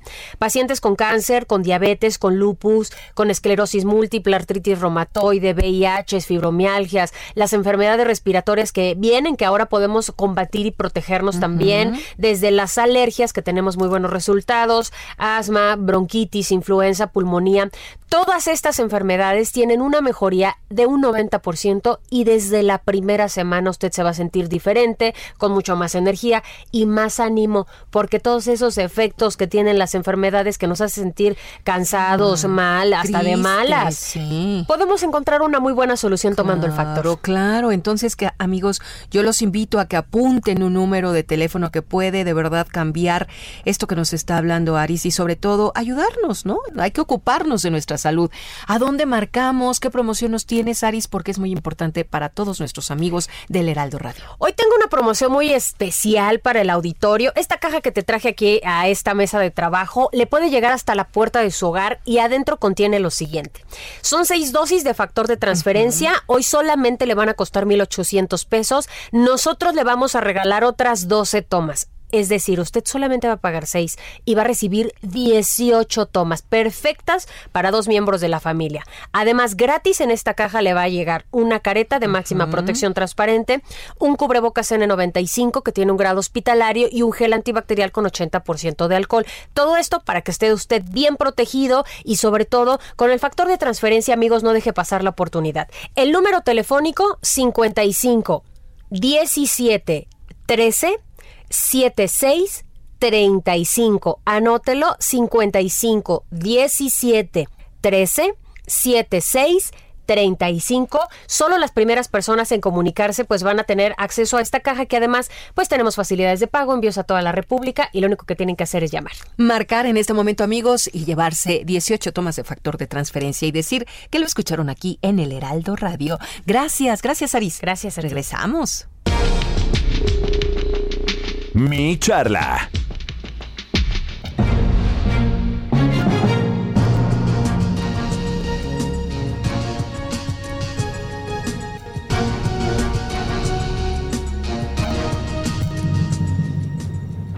La mesa que más aplauda. Lozano y Zavala, ¿cómo están, mi chamacos? como todos los jueves, ya llegó la alegría del hogar, aunque nos Es correcto. pendejos, desde hace 10 minutos esperando la llamada, ¿eh? No creo que no me di cuenta. No oigo nada. Y estábamos en una diligencia, perdónanos, Lozano. Oigan, oigan, y de ir a la ruta del tequila, y de ir a la ruta del tequila, ¿quiénes iríamos? Porque sí, A todo el mucho. equipo, porque va, va a caer en jueves. Oye, hay que ir, ¿no? Bueno, órale, pero ya. Yo, yo, Va a yo estar no muy conozco. divertido que vayamos, Dicen que es la poca neta. madre. Yo no la conozco, pero dicen que es poca madre. Vamos, órale. Ya estás. Organizo, organizo. Nos vamos a acabar el tequila, No, pero todo, vamos. todo el tequila. Bueno, pero pues organizo. pues ya ni modo, nos sacrificamos. ¿Qué onda, Zavala? ¿No está? ¿No está? Ese cuate. Fue a abrir la puerta, es que es la hora del timbre. Es la hora que le tocan el timbre, Sí. que llega Bueno. el del garrafón. Pero te escuchamos con atención. No, qué buena entrevista se echaron hace rato con, con el gobernador de Guanajuato. Y me parece que esto está tomando ya otro nivel, ¿eh? Ya este enfrentamiento entre el presidente y los gobernadores. Ahí está, ahí está Zavala, ahí está Zavala. Está la señora. ¿Ya estás? Ya estoy, acá estoy. ¿Dónde estabas? ¿Quién llegó? Yo. los Es el del del SAT. garrafón, ¿verdad? Llegaron los del SAT A tomar fotos. a tomar fotos. Sí. ¿Qué pasó? Los oí ahí con, con- con que, que hay que ir a la ruta del tequila y hay, hay atajos. Se puede ir uno a la europea y ya. ¡Uh, la la, chulada! Eh, Oye, pero es- no, pues, no, pues mucha suerte ahí a los compañeros de, de- de- de la industria del tequila, este, con sus Bueno, cartas de- a López Obrador para que los defienda ante el mundo. Seguramente van a ser unas visivas muy exitosas. Concéntrense, muchachos. Bueno, pues, ¿qué quieres que haga? Pues, ¿de qué quieres que haga? ¿Qué hablar? ¿De qué quieres que hablar? ¿De- ¿De qué quieren hablar? ¿Del Tonayán o de qué onda? Mira, tenemos que hablar. Del Tonayán, dice Zavala, como todo un lord inglés. Ah, ya esténse, muchachos, porque sirve para lo que sirve y no sirve para lo que no sirve. Así es, así es. El cubreboca sirve para lo que sirve y no sirve para lo que no sirve, cabrón. Pizza, palabras, ni, ni, Sócrates, ni Sócrates me cae de madre, de veras. No, no, no, no, no, no, no. Ni Sócrates, el de Mauricio Garcés, güey. ¿Te acuerdas que salía Luis Manuel Pelayo ahí, Sócrates? Ah, ¿cómo no? El Sócrates, ¿cómo no? Hoy que me toca, Sócrates, le toca a Oye, no, no, es que no, no tiene, no tiene vergüenza, cabrón.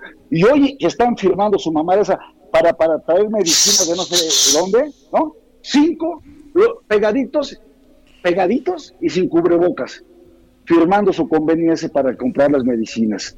Hoy no tienen vergüenza, mano. Y ayer San Hipólito parecía romería. O sea, de veras ya no puede ser esto.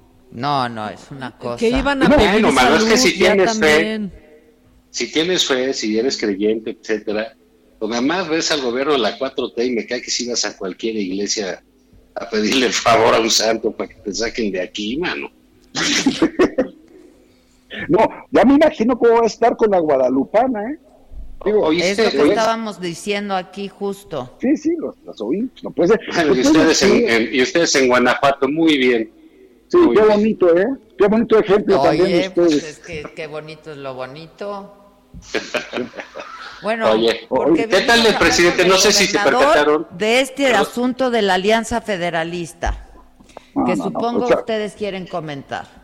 Yo sí quiero comentar, yo sí quiero comentar, porque tienen razón los gobernadores, hombre. Están aportando un chorro de dinero a la federación para que luego haga una redistribución del dinero y cada año les quitan más. O sea, sí tienen que revisar ese pacto fiscal, a ver en qué términos es nuestra relación. Yo no creo que sea ninguna bravuconada, ni una indisciplina, ni mucho menos. Pero yo nunca he visto a un presidente de la República que se niegue a hablar con gobernadores estatales que fueron electos democráticamente, que tienen todo el derecho a ser escuchados y que diga, no, porque están haciendo politiquería y tengo que cuidar la investidura presidencial. Ah, pero eso sí, no la cuido para cuando le dio la mano a la mamá del Chapo, ¿verdad? Ahí sí no hay fijón, ahí sí no hay ningún problema. Yo creo que están muy bien los gobernadores y están levantando muy bien la voz y a esta, esta, eso lo tienen que llevar al límite. Pues yo no veo que vayan a sentarse con el presidente, ¿eh? Pues mira, él ya dijo que, que, pues, que, que vayan con Herrera. Que, no, lo que el presidente quiere, a ver, el Fondo de Salud ayer bajaron otros 33 mil millones de pesos. Todo es para los programas clientelares, para comprar votos para el próximo año. Y están dejando a familias enteras en situaciones catastróficas de salud sin recursos. Eso es criminal, Adela. Pues sí. Bueno, mira, yo, yo pienso este, que, que, no es tanto un problema de, de, cómo esté la ley, ¿no? Creo que el problema se da en, en, otras manifestaciones y tiene que ver mucho con la relación que tiene, que ha gestado y que ha pensado, y pero que ha diseñado el presidente de la República contra los gobernadores. No es una relación con, sino es una relación contra ellos, ¿no? Entonces, este, yo sí creo que nada más han recibido amenazas, groserías, insultos. O sea, ¿cómo es eso de que no te veo? No te voy a recibir. Pero, como, ¿por qué? O sea, si, ahora sí que parte del pacto federal es que me recibas, ¿no? Pues sí, es lógico, ¿no? Si, si no hay eso, pues, ¿qué hay? Mira, Diego Sinué dijo hoy algo que me parece que pues es importantísimo. Dijo, con esta crisis sanitaria que estamos enfrentando, con esta crisis económica que estamos enfrentando, sería para que todos estuviéramos trabajando todos los días, juntos. Mira, así fue con Calderón cuando la influenza H1N1. Él tenía a todos sentados en la mesa. No, señor, porque me tocó vivirlo. Y estaban todos los gobernadores a la mesa, incluido Marcelo Ebrard, que no lo quería, no lo quería reconocer como presidente y todo, y sin embargo jaló parejo. Es lo que se tiene que hacer con un Consejo de Salubridad General. No nada más estarle haciendo caso al, farsante este de López Gatel. ¿ves? Entonces tiene razón Zavala. Esto no es una gracia, no es un favor el que el presidente reciba a los gobernadores. Tendría que ser una obligación republicana constitucional el diálogo permanente y sobre todo en situaciones de emergencia nacional. Claro, y mira, también la gente ve que lo que jala, que lo que prende, que lo que la gente hace caso, que lo que gusta a López Obrador, es decir, barbaridades, tonterías, dislates, etcétera. Pues entonces ellos también, como dicen, pues vamos a proponer nuestra consulta. Igual de desfachatada, igual de disparatada, igual de inviable. Sí. Pero estamos llegando ya a un tono donde el presidente pone sus reglas de convivencia en el país, tienen que ser a golpes, a madrazos, insultos y a estupideces, ¿no? Y a ver quién, quién se le ocurre la, la, el, dislate más grande. Pues caray, bueno, pues en ese sentido, pues sí va a estar dura la competencia porque no estará solo el presidente, también de cualquier lado hay quien le puede, le puede competir. Pero a mí lo que se me hace grave es realmente que hay una, hay una situación de pleito constante ahorita mismo de la que entrevistabas a la gente de la, de, la industria del tequila, pues que traen un problema con quién sabe quién y que a ver si los recibe el gobierno. El presidente diciendo que no recibe a los gobernadores, imagínate a los de los pomos, pues el que dice que hay que tomar jugo de caña y cosas de esas y no tomar alcohol, pues peor, ¿no? Acuérdate que acaba de decir el presidente, dijo que no le interesan los negocios privados, ya le interesan los negocios públicos porque son seguros. Es una estupidez del tamaño de, la catedral. ¿Cómo es posible si los que generan empleo, inversiones, este crecimiento económico son los empresarios? ¿Cómo puedes despreciarlos de esa manera? Y Poncho Romo trae un discurso y el presidente trae otra lógica y otra conducta. Pues así no vamos, así no vamos a avanzar nada, ¿no? Sí, fíjate que a mí eso sí se me hace como que, este, pues como que delicado, ¿no? Porque sí hay una situación de pleito generalizado y que lo organiza el presidente. Hoy leía a, Jorge Cepeda, para que es un hombre inteligente y que, pues, digamos, se escribe a favor del presidente de una manera un poco más original que estos carroñeros, más, caricaturistas de la jornada y demás, ¿no? basofia periodística e incluso humana. Pero bueno, Jorge Cepeda sí es un hombre dotado de un buen estilo y, si decía que los gobernadores este, estaban provocando y estaban mal, oye, no. Oye, no, aquí el primero que empezó a insultar, a tensar la relación, a golpear, a quitar recursos, etcétera, porque deja de decirte, la este, y Maca también, por supuesto que te incluyo en la conversación. Ojalá participaras más activamente. Muchas gracias, Zavala. Sí, es cierto. Estoy aquí nada más esperando a que suene el timbre de tu casa. ya lo desconecté, chingado. A mí se me hace Lo, desconecté por si, por, por, si llegaba este los de Junghans. Bueno, digan pues. Ah, bueno, ah, pues te estaba diciendo yo, pero pues estaba tratando de incluirlas en la, la plática. Gracias, estamos escuchando. Lo que pasa es que nos está costando un poco de trabajo entender, entender porque el, audio no está muy bien, pero va, nos estamos ah. concentrando. Ah, ok, muy bien. Entonces continúen en eso. Sí, eh, eh, digamos, el presidente es el primero que pone el ritmo del pleito, los fideicomisos. Hablamos la semana pasada de ellos también afecta la economía de los estados. Y nada más le has estado quite y quite. ¿Sabes cuántos kilómetros de carretera han construido en este año? Cero. 63, 63 kilómetros. ¿Sabes cuál era el promedio de Fue la de Badiraguato. Pues no, no, sé, pues han de ser a Palenque para que el presidente llegue a su rancho, ¿no? Porque, ¿sabes cuál era el promedio con Peña, con el corruptazo de Peña? Era de 1.500 kilómetros al año. Estos van en 63 en noviembre. No hay obra pública, no hay obra pública. Entonces dime qué quieres que hagan los gobernadores con dinero si se lo están pues quitando todo el tiempo. Sí, es lo, que, dijo el gobernador ahorita, hace un rato, de Guanajuato, sí. ¿Cómo no se van a quejar? Y se la pasan ellos, mande y mande dinero a la federación y generando empleo, certidumbre jurídica y todo, para que no les regrese lo que corresponde. Pues tiene toda la razón. Este, este, ¿Puedo hacer un paréntesis? Sí. Sí. Este, no sé si escucharon al presidente hablar sobre los países europeos y su reacción ante el COVID. Ah, casi que, condenar, condenar. Ah, sí, les dijo que, estaban encantados porque eran conservadores. Conservadores. Y, que eso favorecía a los dictadores. y Les dijo dictadores, les dijo dictadores, ¿eh? Ándale, Macron, el de Francia es dictador, la de Angela Merkel, sí. No, no, no puedo creer. Boris Johnson es dictador. O sea, ¿qué pasa con este sujeto, mano? La, verdad sí creo que ya es cuestión de, sacarlo de las mañaneras, este, mandarlo unos 15 días a Palenque, ¿no? Quitarle, como a niño, quitarle el face. Este, sí, mano. o sea, ¿lo quieres poner en cuarentena, Zavala? O sea, ve las medidas que están, oye, vean las medidas que están tomando en todo el mundo. ¿eh? Y aquí, a lo más que nos limitamos es tres días de luto nacional y una ofrenda en Palacio Nacional. No, puta, qué cosa más contundente, ¿no? O sea, de veras, no, pues no están viendo lo que está pasando en el resto del mundo. Es una gran irresponsabilidad, hombre. No, y ya, bueno, ya deja tú que no lo vean. ¿Por qué lo califica de esa manera? No sé. O sea, ¿por qué piensa que, que, el mundo es, eh, eh, a su manera de entender? Ya quisiera reaccionar como la presidenta de Nueva Zelanda, como la presidenta, como la canciller alemana, como Macron. Esos sí son hombres de Estado. pero sí está muy complicado esto. Y viene el Día de Muertos de López Gatel, ¿eh? Híjole, sí. ¿Quién va a ganar la elección el martes? Voy Biden. ¿Tú, Zavala? Este, no, pues claro que voy Biden, pero... Pues, no, pero ¿quién la va a ganar? Va a pues, ganar de, lo que se ve, pues seguramente, probablemente Biden. Biden, ¿verdad? De lo que este, se ve. ¿Les parece que nos que hablemos el martes y lo vamos comentando, no? Órale, órale. Pues sí, deja, nada más emitimos nuestro Checa tu agenda, Zabala. Checa tu agenda. El niño, el niño a qué hora entra, Zabala. Es que tengo que ir a votar para lo de Biden. Les mando un beso, los quiero mucho, cuídense. Dios, ustedes condenadotas, adiós, Zabala. Tomaremos un tequila a su salud. Oye, ¿por qué no vienen? Se va a poner bueno hoy con Fato. Sí, tómame el tiempo, algo para allá. Ándale, Dale. ya estás.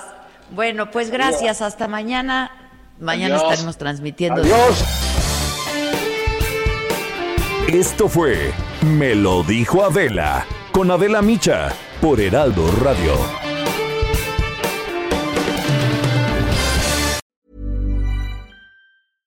Imagine the softest sheets you've ever felt. Now imagine them getting even softer over time. That's what you'll feel with Bowl and Branch's organic cotton sheets. In a recent customer survey, 96% replied that Bowl and Branch sheets get softer with every wash. Start getting your best night's sleep in these sheets that get softer and softer for years to come. Try their sheets with a 30-night guarantee. Plus, get 15% off your first order at bowlandbranch.com. Code BUTTERY. Exclusions apply. See site for details.